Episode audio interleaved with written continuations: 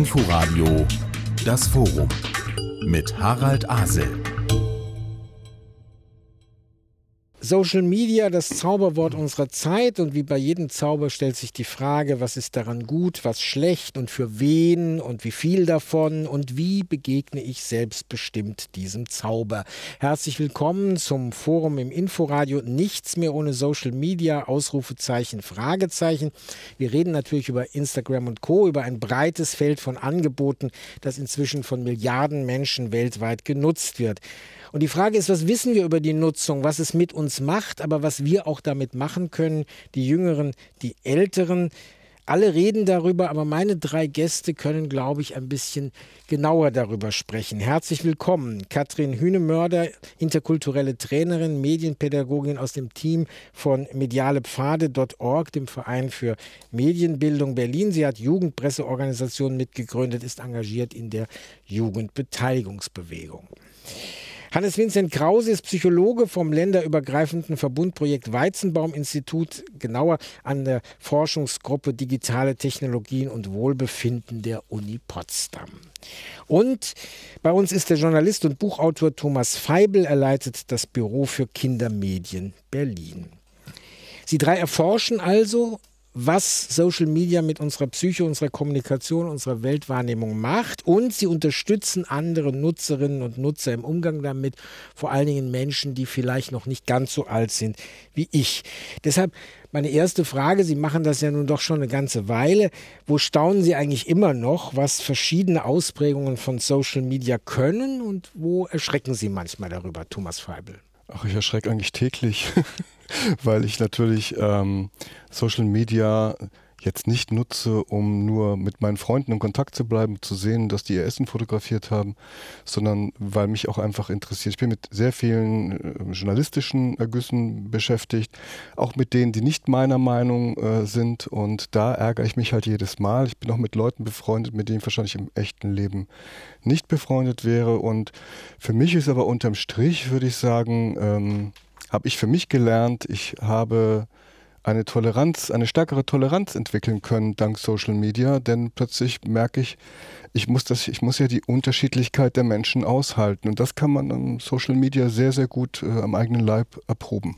Mhm. Ich werde gleich nochmal nachher fragen, was man da besser aushalten kann, als wenn man sich direkt äh, leibhaftig gegenüber sitzt. Wie ist das, Katrin Hühnemörder, in Ihrem Metier? Ja, wir arbeiten ja sehr viel direkt mit Kindern und Jugendlichen, ähm, sehr viel in der Auseinandersetzung auch, ähm, wie sie sich in ihren digitalen Räumen ja, bewegen.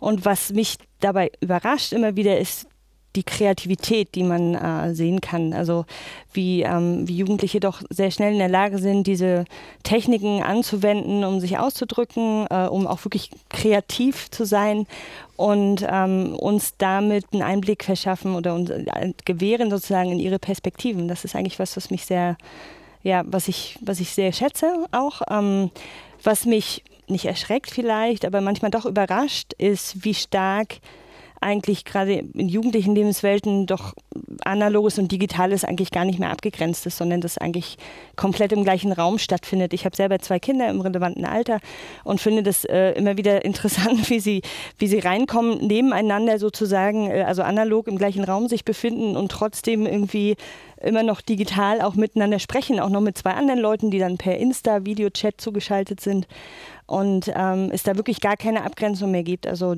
dieses hybride Kommunizieren, ähm, das ist was, was ich so nicht kenne aus meiner Kindheit oder da bin ich nicht mit aufgewachsen. Das war immer noch sehr abgegrenzt, analog und digital und das ist wirklich ist nicht mehr so da. Und ich würde sagen, da leben wir auch in postdigitalen Welten. Hannes Krause? Ich finde es äh, sowohl schön als auch erschreckend zum Teil, welche äh, Dynamiken auf sozialen Netzwerken äh, losgetreten werden, welche Phänomene plötzlich neu entstehen, wie auf gesellschaftliche Ereignisse auf sozialen Medien reagiert wird. Ich finde, man hat das ganz schön gemerkt, äh, als äh, wir in den Lockdown gegangen sind, die Pandemie gestartet hat und ich äh, auf äh, Instagram zum Beispiel ein schönes, großes Zusammenhaltsgefühl zum Teil erlebt habe, man sich neu vernetzt hat, einfach weil diese Medien plötzlich so einen extrem hohen Stellenwert bekommen bekommen haben. Ähm, es ist natürlich aber auch dann, und das ist das tatsächlich auch, was mich schockiert, äh, wenn ich sehe, wie zum Teil mit gesellschaftlichen Dynamiken auf sozialen Medien umgegangen wird, wie zum Beispiel äh, sich Fake News verbreiten, wie zum Teil Nutzerinnen in Parallelbubbles leben und dort äh, zum Teil gefährliche Informationen austauschen, an der Realität vorbei kommunizieren, zum Teil nicht mehr auch wirklich in diesem, in diesem Meinungskosmos zu erreichen sind. Das ist was, was mich tatsächlich schockiert. Was ist daran wirklich neu und was verstärkt sich nur von den Herausforderungen, Problemen, aber auch Chancen, die wir manchmal haben, aus der vorherigen Art zu kommunizieren? Also ich würde, glaube ich, nicht so im Vorher und Hinterher gucken, sondern mein Argument ist ja immer, wenn Eltern zum Beispiel sagen, die Kinder driften in die virtuelle Welt ab, dann denke ich immer, wieso? Die virtuelle Welt ist doch ein Teil der Realität. Also wir müssen einfach mit neuen Möglichkeiten lernen, umzugehen. Und ich persönlich fand am Anfang Social Media ähm, sehr, sehr spannend, das auszuprobieren und plötzlich mit Leuten in Kontakt, viel näher in Kontakt zu kommen, die man vielleicht als äh, sonst gar nicht kontaktiert hätte können und an ihrem Leben teilzunehmen. Das ist das Schöne, ja. Und es gibt in allen im Leben immer was Schönes. Ich finde es wunderschön, wenn meine Freunde auf die Malediven fliegen, ja. Aber dann kommt ja gleich wieder dieses Aber, dann kommen ja gleich wieder so Argumente wie, dann entsteht, entsteht sozialer Neid, was ist mit denen, die das sehen, die da nicht hinfliegen können, sie das nicht leisten können.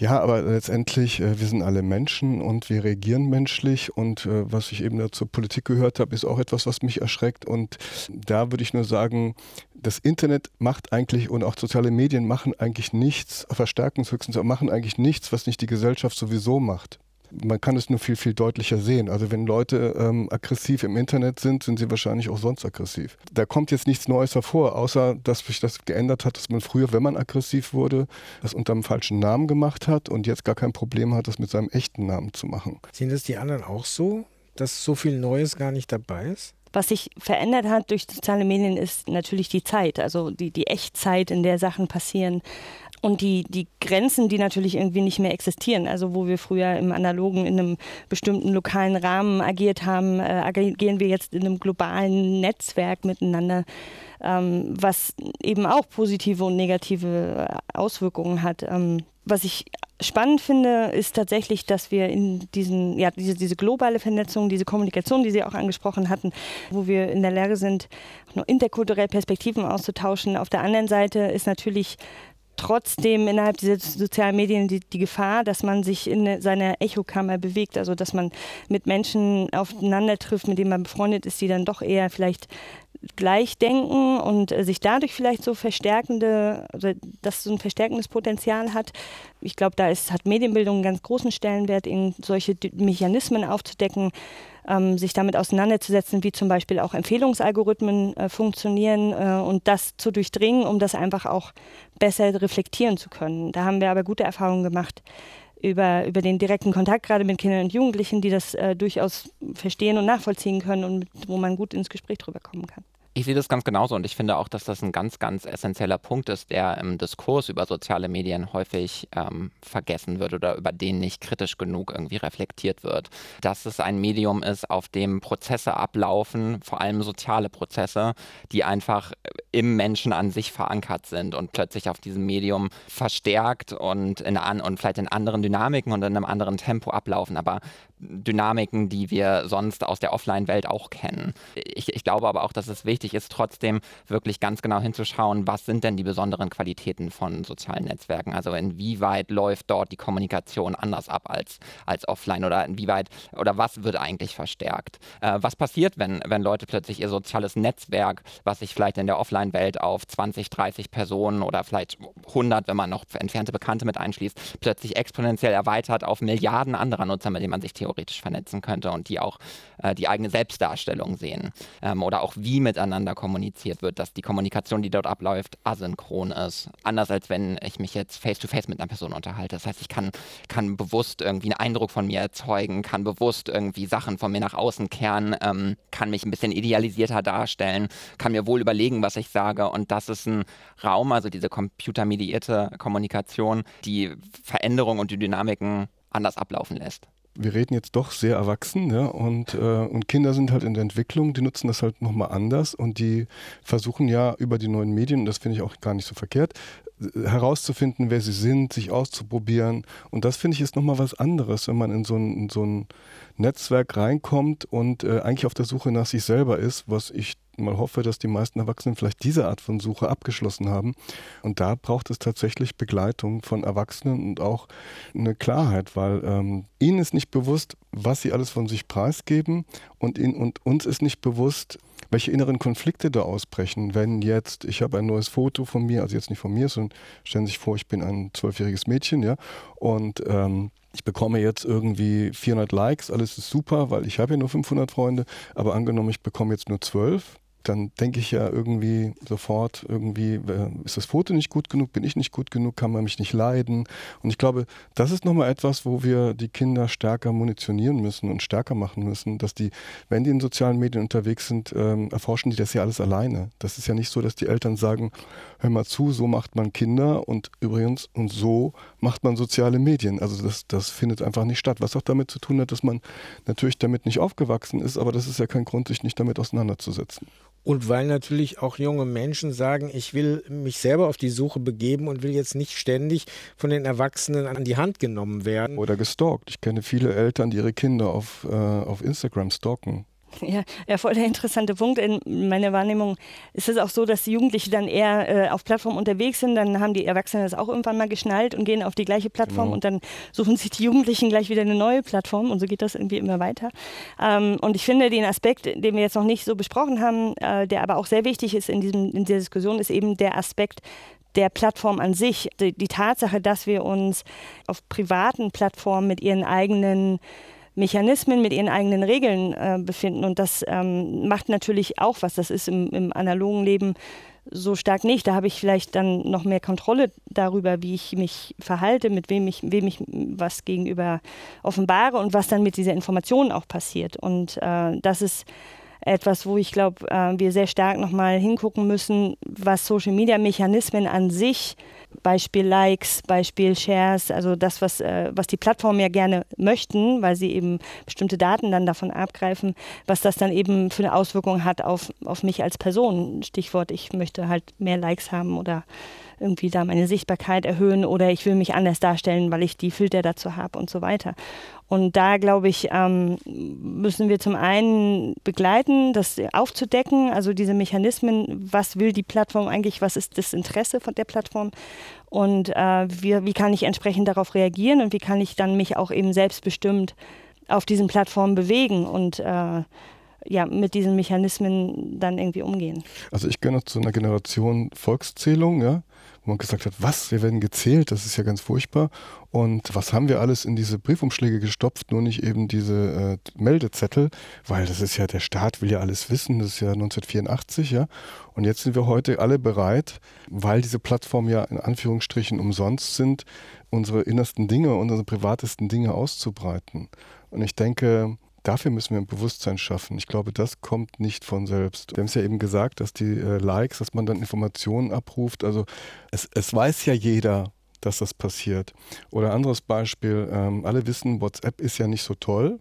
Wenn Sie mal so einen Elternabend machen, mal Eltern fragen, wer von Ihnen weiß, WhatsApp ist nicht so toll, gehen alle Arme hoch. Und wenn Sie dann fragen, wer von Ihnen nimmt WhatsApp, gehen auch alle Arme hoch. Das ist so ein bisschen wie Rauchen. Ja? Also man weiß ja um die Gefahren und macht es trotzdem nicht anders. Und da glaube ich, ist das Schwierigste, einmal den Kindern zu sagen, es gibt eine Plattform, die, die ich aber auch ausspioniert. Naja, aber eigentlich falle ich ja auch drauf rein. Eigentlich mache ich das ja auch. Also ich müsste es ja eigentlich als Vorbild richtig machen. Aber wie soll man das jetzt machen? Also ich kenne jetzt keinen, also man kann immer auf diese anderen sozialen Netzwerke gehen, von denen man sagt, die sind total super, man wird nicht beobachtet und so. Da ist nur keiner. Ich bekomme täglich Signal-Nachrichten, weil Signal ja viel sicherer ist als WhatsApp. Aber alles, was da drin steht, ist, XY nimmt jetzt auch Signal. Wie sorglos, Hannes Krause, sind Sie eigentlich mit diesen ganzen Dingen umgegangen? In meiner privaten Nutzung? Ja. Also nicht in Ähm, ihrer wissenschaftlichen. Da muss man ja jede Seite angucken und jede, jeden Kontakt. natürlich super reflektiert sein über das, was man tut. Ähm, das bin ich in meiner eigenen Nutzung, also das wäre jetzt super bigott, wenn ich das sagen würde, das bin ich in meiner eigenen Nutzung definitiv auch nicht. Ich würde aber sagen, dass, dass die Forschung, die wir am Weizenbaum-Institut betreiben, in der Forschungsgruppe seit, jetzt seit mittlerweile fünf Jahren, schon auch äh, ein, ein kritisches Auseinandersetzen und ein kritisches Bewusstsein bei mir geschafft hat. Was aber nicht bedeutet, dass ich mich den Reizen, die soziale Medien einfach auf uns ausüben, weil sie so designt sind, äh, entziehen kann. Überhaupt kein, äh, also überhaupt kein bisschen, aber trotzdem ein, ein, ein reflektives Bewusstsein darüber, was, was macht das, warum fühle ich mich gerade so? Ist das Gefühl, was ich da gerade habe, hat das eigentlich, also hat das Substanz, ist das was, worauf ich mich verlassen kann oder schadet mir das eigentlich nur? Und ich glaube, dass das vielleicht auch so ein bisschen eine Lösung sein kann, mit diesem, mit dem, mit dem Dilemma und auch mit dem pädagogischen Dilemma irgendwie umzugehen, dass man nicht probiert irgendwie zu verbieten und zu und, und restriktiv ist, sondern dass man Bewusstsein schärft. Ein Bewusstsein für, das machen die Plattformen, diesen Zweck haben diese Plattformen, die wollen Daten abgreifen, die wollen uns Dinge verkaufen. Aber gleichzeitig auch sagen, die Plattformen sind zum Beispiel aber auch cool, weil du kannst dich mit anderen Leuten vernetzen. Es ist aber wichtig, mit welchen Leuten du dich vernetzt. Du kannst dich mit Leuten zusammentreffen, die deine Interessen teilen. Du fühlst dich möglicherweise nicht einsam, weil du irgendwie aus der Norm rausfällst, sondern du findest irgendwie Gruppen bei Instagram oder bei Facebook, die dich in deiner Identität bestärken. Aber pass auf, es gibt sowas wie Filterbubbeln und es ist wichtig, dass du weißt, dass es existiert und äh, über den Tellerrand hinausschaust. Das Forum im Inforadio nichts mehr ohne Social Media und das Fragezeichen im Titel ist ja eigentlich nur noch für uns Ältere gedacht. Die Nutzung der unterschiedlichen Plattformen der digitalen Kommunikation ist ja für viele Altersgruppen selbstverständlich, ja sogar unumgänglich geworden. Und äh, da geht es gar nicht so sehr um das Ob, sondern mehr um das Wie. Und wir, haben, wir sind schon eingestiegen bei sozusagen Leitplanken, über die wir nachdenken müssen, die wir vielleicht auch pädagogisch weitergeben können. Mit mir sitzen hier Thomas Feibel, Hannes Vincent Krause und Katrin Hühnemörder. Und ein Punkt fände ich jetzt ganz wichtig zu fragen, den fragen sich nämlich viele Eltern bei der Mediennutzung. Wie jung ist zu jung? Wann dürfen wir anfangen? Was ist das Einstiegsalter? Was empfehlen Sie da, Thomas? Oh. Also in, in, die meisten Plattformen sind, soweit ich weiß, offiziell ab 13, weil in den USA das Jugendschutzgesetz irgendwie so ist. Also ähm, wir wissen aber alle, dass das nicht kontrolliert wird und wir wissen alle, dass junge Kinder auch da unterwegs sind. Ich glaube, viele Eltern bekommen auch gar nicht mit, wenn ihre Kinder da unterwegs sind. Darum ist, glaube ich, das Thema Medienkompetenz tatsächlich nochmal ganz, ganz wichtig. Und ich glaube, möglicherweise mit einigen pädagogischen Geschick und Tricks kann man es schaffen, äh, durch das Grundschulalter vorbeizukommen, ohne dass mein Kind in den sozialen Medien landet. Aber es ist natürlich so, wenn meine Freunde da sind, dann will ich auch da sein. Und ähm, da bin ich relativ, äh, denke ich, der Meinung, es geht schon in der dritten Klasse vielleicht los. Also dann, wenn man auch eben schreiben kann. Und ähm, wenn Sie eine Schüler-WhatsApp-Gruppe haben in der dritten Klasse, da kommt ja nur Unsinn und 500 Nachrichten über Nacht, aber es sind halt diese ganz vielen Hallo, ich bin auch noch da, nimmt mich zur Kenntnis. Ja? Also ich finde, man muss das von der Reife des Kindes abhängig machen und wenn das Kind aber jetzt schon unterwegs ist, weil die Freunde unterwegs sind, dann sollte man diese Leitplanken äh, mitgeben. Wobei ich da sehr skeptisch bin, was Sie gesagt haben. Ich meine, ich bin vollkommen Ihrer Meinung. Ja? Ich glaube nur, es interessiert kein Kind. Also ich glaube, wenn man sagt, pass auf, deine Daten werden abgegriffen, ah, ja. dann wird das Kind als erstes sagen, was sind denn eigentlich Daten? Ich schreibe ja seit Jahren Kinder- und Jugendbücher auch zu diesen Themen und auch Sachbücher, wo ich erkläre, wie erklärt man Kinder, was Privatsphäre ist.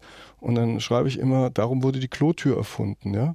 Und das ist der Punkt, wo man es versteht. Aber das jetzt zu übertragen auf Instagram oder auf TikTok, das ist, glaube ich, diese, das ist nicht so einfach. Ja, also man kann es zwar sagen, aber irgendwann, egal, ich mache es trotzdem. Ja, und das glaube ich, damit, man muss einfach damit leben.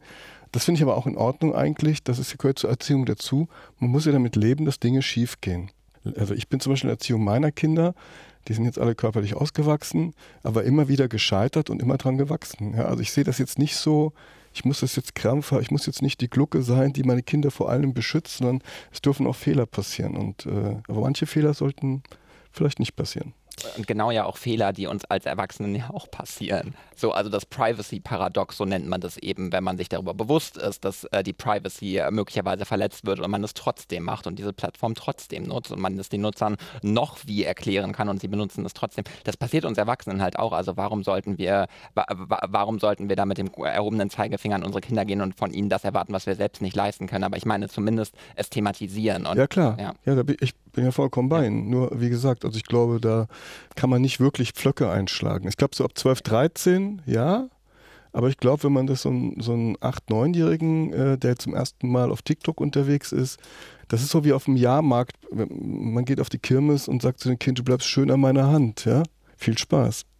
Ja, ich meine, man will ja auch bestimmte Dinge nur seinen nächsten Freunden und Freundinnen erzählen und trotzdem weiß es am Ende die ganze Klasse. Also äh, insofern solche Erfahrungen gibt es ja auch in der in der früher in der analogen Welt. Also äh, Sie haben die ganze Zeit so ein bisschen den Kopf geschüttelt, aber auch ein bisschen genickt. Ich kann das nicht ganz einschätzen. Wie ist das, wenn auch gerade wenn Sie wenn Sie Projekte machen mit mit jungen Menschen?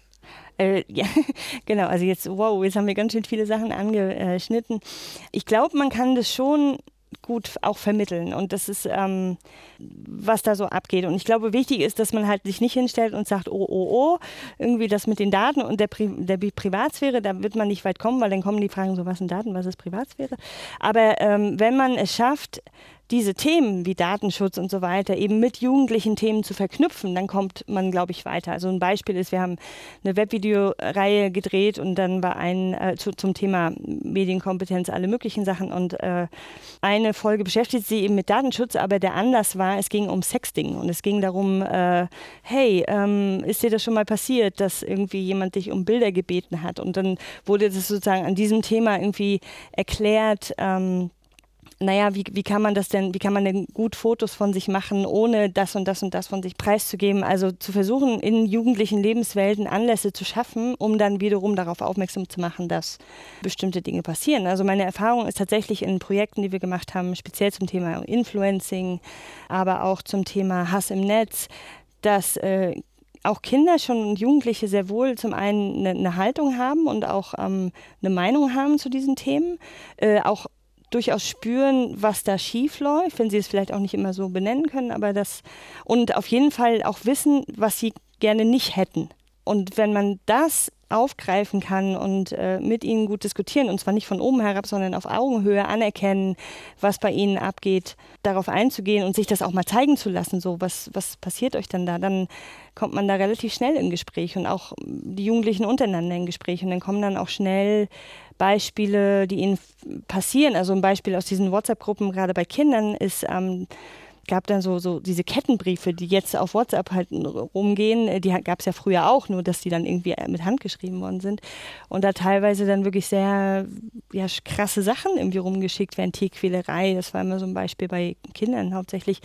Und ähm, wo die schon merken, so, boah, das, das will ich jetzt aber gar nicht. Und wo man ihnen dann einfach irgendwie ja, einen Raum geben muss, Möglichkeiten geben muss ähm, oder sollte, irgendwie das, das auszudrücken, da sich an jemanden zu wenden, was mache ich da jetzt und auch eben Mechanismen zu zeigen, wie ich aus sowas wieder aussteigen kann. Und da haben wir eigentlich wirklich sehr gute Erfahrungen gemacht, dass da viel Reflexion auch passiert. Und der letzte Gedanke dazu, ähm, gerade so in diesen Jugendlichen, also so, weiß nicht, 13, 14, 15, dem Alter, wo man äh, noch so sehr auf der Suche ist nach sich selbst, habe ich ähm, auch häufig die Erfahrung gemacht, dass sich viele Jugendliche auch versuchen, so langsam diesen ganzen öffentlichen Räumen wieder zu entziehen. Also eher äh, sich wieder so ins Private zurückziehen, ins Pri halb private Digitale, eher in geschlossenen Gruppen agieren, eher auch geschlossene Kanäle äh, haben, weil sie eben sich nicht dem Hass aussetzen wollen oder dem Mobbing oder was dann so manchmal auf, auf öffentlichen Profilen passiert. Und ähm, das dann wiederum für uns als Medienpädagogen manchmal ein bisschen schwierig ist, weil man da auch nicht weiß, was dann da so passiert äh, dann auch wieder nur nachfragen kann und, äh, und sich das erzählen lassen kann. Auf der anderen Seite ich das aber auch äh, total nachvollziehen kann, also dass, dass man sich da, da rausziehen möchte und dann es da ja diese Möglichkeiten irgendwie auch gibt, Wobei das natürlich eben auch Gefahren birgt, mhm. ähm, gerade wenn es diese geschlossenen Räume dann sind. Also eigentlich, glaube ich, ist der, der Clou zu der Sache, eine Offenheit herzustellen, eine offene Kommunikation und sich auch mal Sachen zeigen zu lassen, ohne dann zu belehren. Wir reden natürlich über jetzt so ganz allgemein über Kinder, Jugendliche und auch ein bisschen über Erwachsene. Da gibt es ja doch unterschiedliche äh, soziale Milieus, da gibt es auch unterschiedliche Geschlechter und es gibt natürlich auch Menschen, die sich gerne sozusagen auf eine Bühne stellen und andere, die vielleicht eher etwas zurückhaltender sind und dass die möglicherweise dann auch in solchen, wenn so Tausende von, von Kontakten da sind und 500 Likes da sind, möglicherweise auch gar nicht so stark wahrgenommen werden im Kreis der anderen. Sie wollten noch mal. Ich habe es gemerkt. Ja, ich weiß gar nicht, ob ich jetzt den Faden noch mal finde. Ich glaube, also ich bin ja Kinder- und Jugendbuchautor, ich bin in ziemlich vielen Schulen, ich rede auch mit Jugendlichen, ich erlebe die auch reflektiert, aber ich erlebe die auch natürlich, die haben einen, einen, einen Gerechtigkeitssinn, ja, der ist ganz, ganz stark. Ich meinte es vorhin, wenn Eltern mit Kindern reden, wenn sie in die Schule gehen oder ich in die Schule gehen, dann hängt, dann haben wir einen irrsinnigen Vorteil, nämlich dieses Damoklesschwert des Verbotes hängt nämlich nicht drüber. Wenn man sowieso immer der Meinung ist, du hängst zu viel am Smartphone, du bist zu viel am Computer oder am Rechner, du bist zu viel mit deinen Freunden da äh, unterwegs, dann finde ich, ist es immer, das ist so wie bei den Computerspielen. Wenn ein Amoklauf passiert und das heißt, dass das Spiel ist äh, gespielt worden, wenn man dann zu seinem Kind geht und sagt, dieses Spiel, was dieser Attentäter gespielt hat, spielst du das auch? Ganz schlechter Zeitpunkt, um mal über Computerspiele mit seinem Kind zu reden. Also man glaube ich, man muss diesen, man muss da glaube ich nochmal sich selber als Erwachsener sehr stark zurücknehmen aber wenn man sowieso der Meinung ist, man muss alles restriktiv kontrollieren, bei Elternabend fragen mich Eltern, darf ich abends, wenn die Kinder im Bett sind, das Handy meines Kindes kontrollieren? Nein, dürfen sie nicht, ja. Also wo wir beim Thema Privacy wären. Bitte? Genau.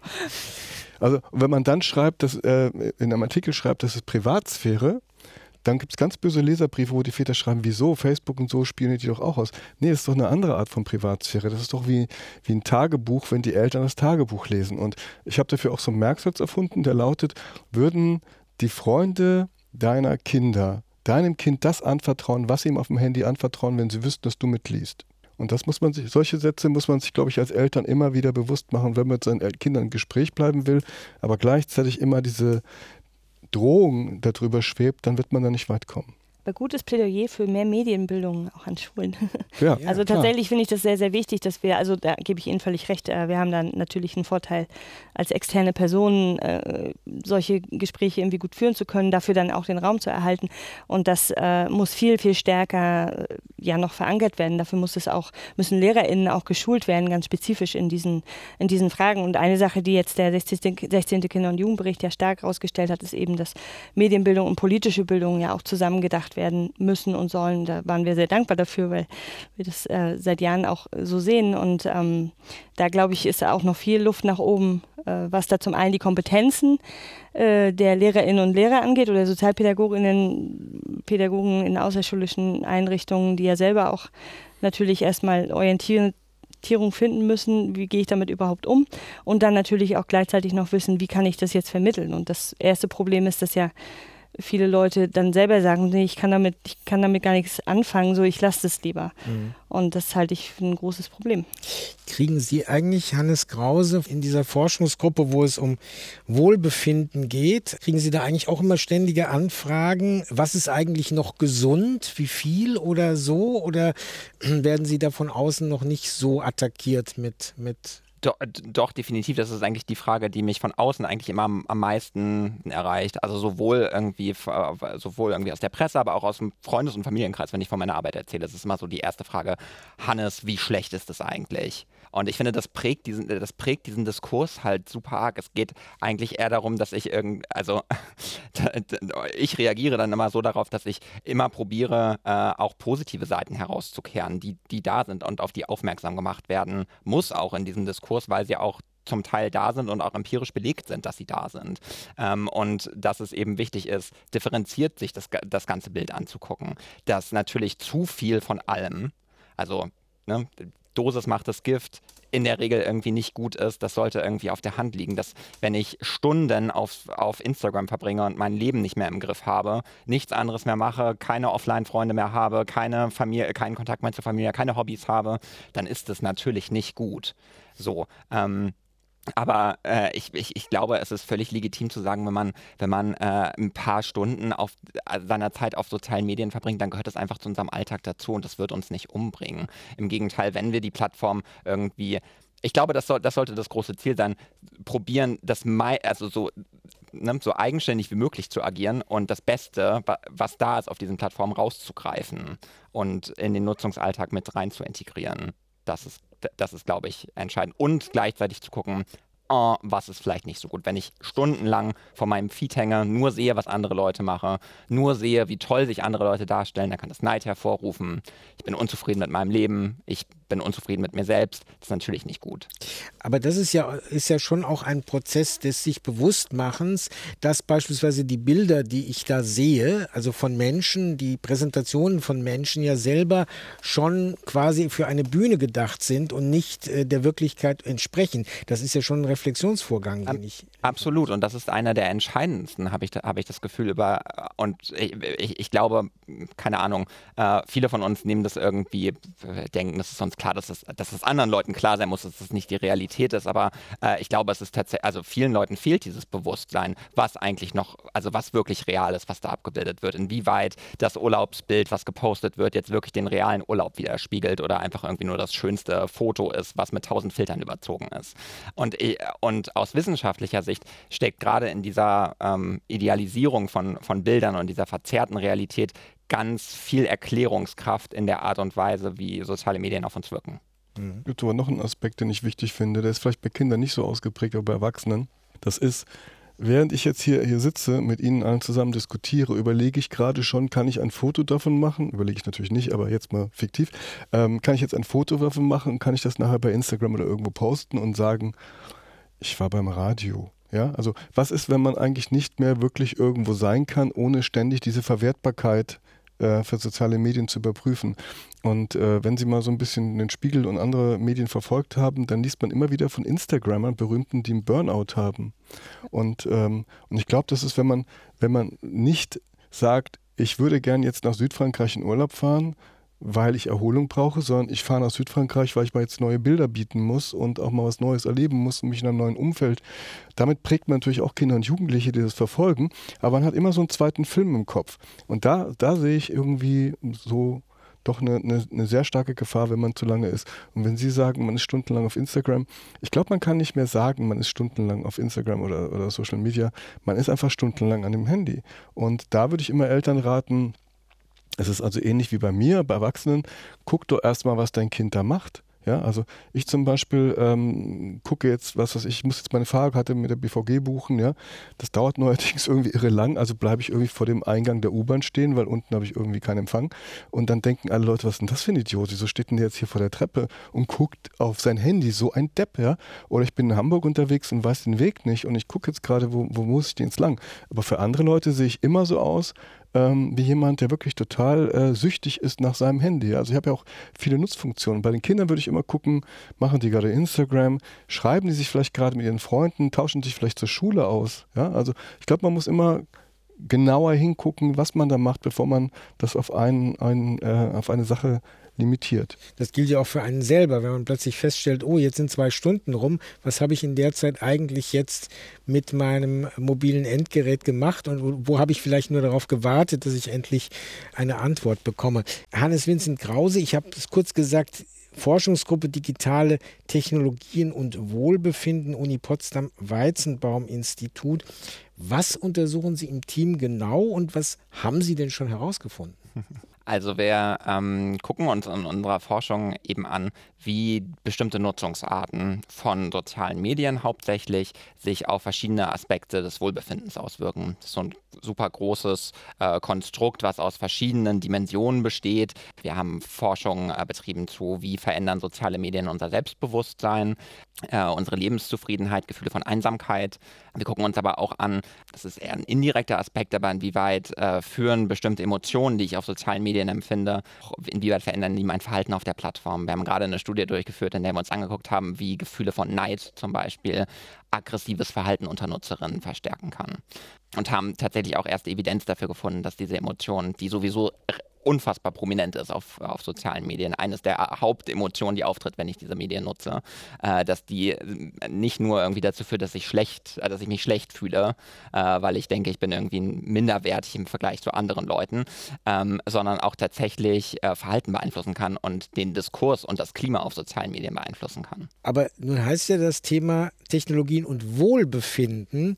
Was ist denn das, wo sozusagen das Wohlbefinden gefördert wird? Vielleicht im Unterschied zu meinem Alltag draußen. Wir haben auch bewusst das Begriff, den Begriff Wohlbefinden genutzt, den, den, den, der auch in der Psychologie, der auch in der Psychologie definiert ist, nicht nur als Abwesenheit von Krankheit und von ich fühle mich schlecht, sondern tatsächlich irgendwie ein unabhängiges Konstrukt ist äh, und sowas wie Glück und Lebenszufriedenheit äh, aussagt. Das heißt, wir haben tatsächlich auch äh, den, das bewusst gewählt, um eben auch den Blick zu schärfen auf was sind, könnten positive ähm, Aspekte sein. Ähm, eine Kollegin von mir hat ein Projekt äh, veröffentlicht schon vor mehreren Jahren, äh, in dem sich zum Beispiel gezeigt hat, dass das äh, Posten von Status-Updates äh, Gefühle von Einsamkeit verringern kann bei den Nutzerinnen. Mhm. Und es gibt auch tatsächlich in der Forschung Evidenz dafür, viel Evidenz dafür, dass das aktive was machen, aktiv miteinander in Kontakt kommen, sich sozial austauschen, aber auch Selbstpräsentation betreiben, zum Teil gut sein kann unter bestimmten Umständen für uns. Und das ist natürlich, und das ist, das ist was, was, was man irgendwie nicht, nicht vergessen sollte. Soziale Medien haben manchmal so eine Art Tagebuchfunktion. Also ich trage ja nicht einfach irgendwas ein. Ich poste ja selten ein Bild von ir irgendwas, einfach drücke auf die Kamera und poste das. Sondern ich überlege mir, gut, was mache also was möchte ich eigentlich zeigen? Worauf bin ich eigentlich stolz? Und ich kann später herausfinden, was war mir da wichtig Exakt, zu dem genau. Zeitpunkt. Ja. Als ich den Namen des Forschungsverbundes Weizenbaum-Institut für die vernetzte Gesellschaft gelesen habe, da sind verschiedene Universitäten dabei, in äh, Berlin und in Brandenburg, habe ich mich natürlich an diesen berühmten Klassiker erinnert, Die Macht der Computer und die Ohnmacht der Vernunft von Josef Weizenbaum, der am Ende seines Lebens wieder zurück nach Berlin gekommen ist. Ich habe das auch irgendwo noch halb angelesen in meiner Bibliothek herumstehen von 1977 und ich habe dann doch festgestellt, vieles, über das wir heute sprechen, sowohl was die Versprechen von sozialen äh, Netzwerken angeht, als auch die Befürchtungen sind vor fast 50 Jahren auch schon diskutiert worden. Thomas Feibel leitet das Büro für Kindermedien in Berlin und ist auch nun schon mit bestimmten Projekten seit einem Vierteljahrhundert äh, in der Spur, mindestens. Workshops, Vorträge, aber sie haben auch Mitrate-Grimis geschrieben, die die Medienkompetenz der Leserinnen und Leser erhöhen sollen, also Cybermobbing, Fake News und so weiter. Was können eigentlich Krimis, was andere mediale Formen, was der Vortrag, was der Workshop nicht kann? Bleiben wir beim Thema Fake News oder Cybermobbing. Das sind, das sind jetzt die aktuellen Bücher. Das sind für Kinder ab acht Jahren. Ja. Äh, welches Kind steht am Samstagmorgen auf und sagt, Mama, ich würde jetzt gerne mal ein Buch über Cybermobbing lesen oder über Fake News. Das interessiert mich so. Also ist ja nicht so. Und, äh, und ich habe mir überlegt, wie kann man das Kindern vermitteln, dass es wenigstens ein bisschen Spaß macht, ja? Weil das sind ja echt schwere Themen. Und, ähm, und das, da kam ich auf die Idee, ganz billig mit äh, einem Zwillingspärchen, YouTube, 13-jährige Mädchen, die äh, Detektivinnen werden, die einen Freund haben, der sie äh, begleitet, der gerne Let's Player wäre. Und was bei diesen Krimis eben, finde ich, die sollen auch ein bisschen lustig sein, sollen ein bisschen spannend sein, man soll auch irgendwelche Fehler finden, aber es gibt hinten noch einen Sachbuchteil. Und gerade beim Thema Fake News zum Beispiel fand ich das eine besonders große Herausforderung, weil Fake News interessiert Kinder nicht so wie uns. Also wenn Donald Trump irgendwas sagt, dass uns der Kamm schwillt, ja, dann kriegen die Kinder zwar mit, das ist nicht so richtig, aber es berührt sie nicht. So habe ich mal so Workshops zum Thema Fake News begonnen, indem ich gesagt habe, ich weiß nicht, ob ihr es mitgekriegt habt, es waren ja gerade Wahlen in Brandenburg äh, und äh, in Berlin. In Berlin würde man drüber nachdenken, die Sommerferien auf eine Woche zu verkürzen, weil zu viele Lehrkräfte krank sind, zu viel Schulstoff und noch das Digitale. Aber Sie in Brandenburg, Sie müssten sich da keine Sorgen machen. Da würde man nur drüber nachdenken, den Samstagsunterricht wieder einzuführen. Dann kocht der Saal. Ja? Und, äh, und das ist nochmal der Punkt. Wenn man mit Kindern über bestimmte Themen reden will, dann muss man auch das Feld finden, das sie berührt ich schreibe auch andere Romane, die damit zu tun haben, die schaffen ein anderes Bewusstsein, weil ich kann mich mit den Helden identifizieren. Ich bin es und ich halte sie aber auch gleichzeitig auf Distanz. Meine, meine Heldin, mein Held, der macht jetzt irgendwie einen ganz blöden Fehler und äh, den hätte ich vielleicht auch gemacht, aber ich fühle mich nicht belehrt, weil es ist eine Geschichte. Eine Geschichte ist immer ein besserer Kleber, als wenn man es jetzt nur so als Workshop oder als, ähm, damit wollte ich jetzt aber nichts gegen Workshops sagen, weil die mache ich ja auch. Ja? Aber eine Geschichte, die nimmt mich mit ich kann mir gut vorstellen, dass man in Workshops eben auch mit Fantasie, mit Geschichten erzählen, mit Fallbeispielen genau das ja auch realisiert, was hier geschieht. Und Sie haben nicht den Verdacht, die Eltern kaufen die Bücher für ihre Kinder, damit sie sagen, da beschäftige dich damit. Es ja? ist viel schlimmer. Also fast alle meine Romane sind Schullektüre. Also es werden als, werden als Klassensatz gekauft, es gibt, es gibt Schulbegleitmaterial dazu für die Lehrkräfte. Und, aber ich habe für Eltern auch ein Buch geschrieben, das heißt, jetzt pack doch mal das Handy weg Und äh, das kaufen ganz viele Eltern, weil sie denken, da steht jetzt drin, wie bekomme ich das Smartphone aus der Hand meines Kindes, ohne die Axt zu benutzen.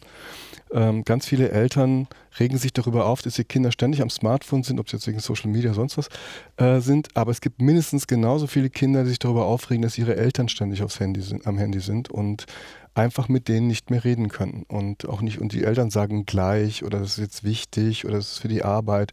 Und wenn die, ich frage ja die Kinder was, was guckt ihr dann nach und dann sagen sie ja und dann sagen die Eltern es wäre für die Arbeit aber dann versuchen sie gerade drei Edelsteine einer Farbe in eine Reihe zu bringen. Katrin Hühnemörder, ich habe schon gesagt ähm, im Rahmen von äh, mediale Pfade äh, gibt es diverse Projekte, die sie da haben, etwa Remix, Jugend singt und mischt sich ein mit, den deutschen, mit der deutschen Chorjugend oder How to Influence, also wo es darum geht, wir hören immer von tollen Influencern, aber was machen die eigentlich? Können wir das vielleicht mal in einem Workshop auch machen? Erzählen Sie mal ein bisschen davon, von dieser konkreten Arbeit. In allen Projekten ist eigentlich der Fokus ähm, mit den Jugendlichen, häufig sind es eben Jugendliche, mit denen wir arbeiten, dass sie selber erstmal ihr, ihr Problem oder oder eine, eine Herausforderung, die sie selber in ihrer Lebenswelt haben, definieren können.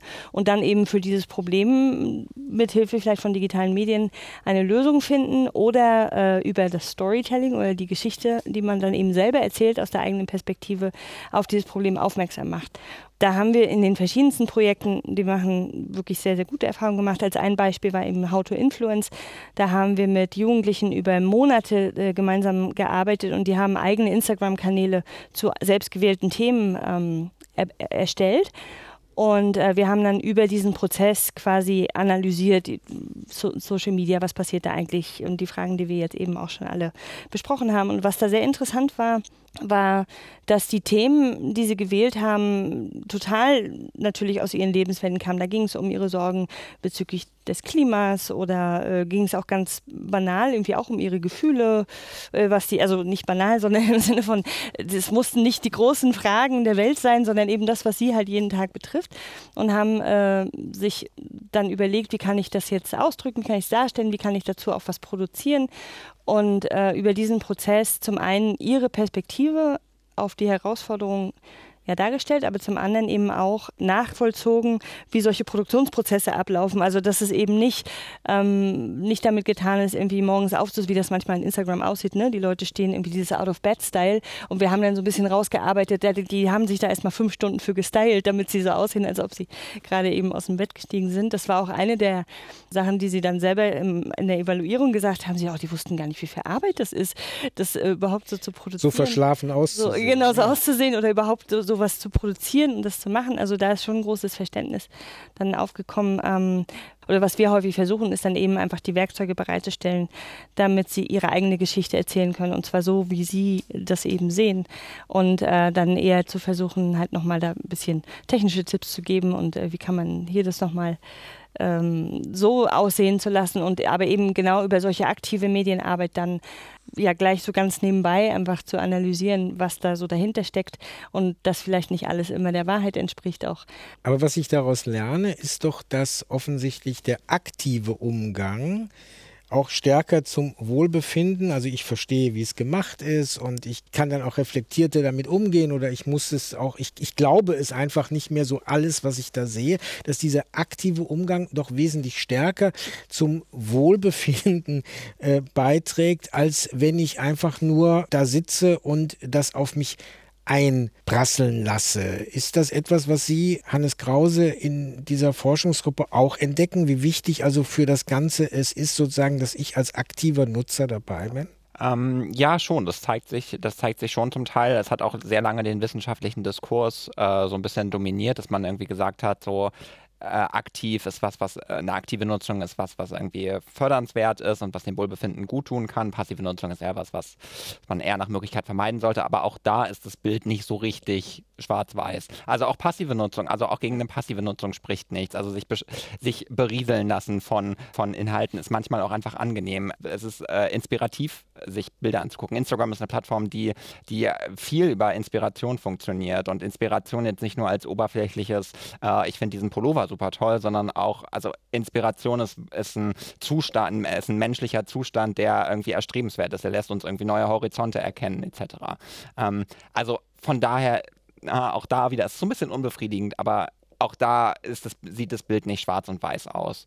Ich ähm, muss nicht Schlagzeug spielen, ich kann auch einfach nur einem Schlagzeug zuhören Absolut. und komme in den Groove hinein. Ne? Absolut. Man kann auch, also man kann auch, man kann sich auch aktiv, also wenn man viel aktiv unterwegs ist, kann man sich auch extrem problematisch verhalten. Man kann viel, äh, man kann viel zu viel von seinem Privatleben preisgeben. Man kann äh, eine falsche Selbstdarstellung vermitteln, hinter der man eigentlich nicht wirklich steht. Ähm, was dem Selbstwert eigentlich auch und dem Selbstkonzept, wie ich über mich denke, äh, auch nicht besonders förderlich ist. Nun findet ja gerade die bundesweiten Aktionstage Netzpolitik und Demokratie statt. Gibt es die schöne Überschrift, das Internet ist überall.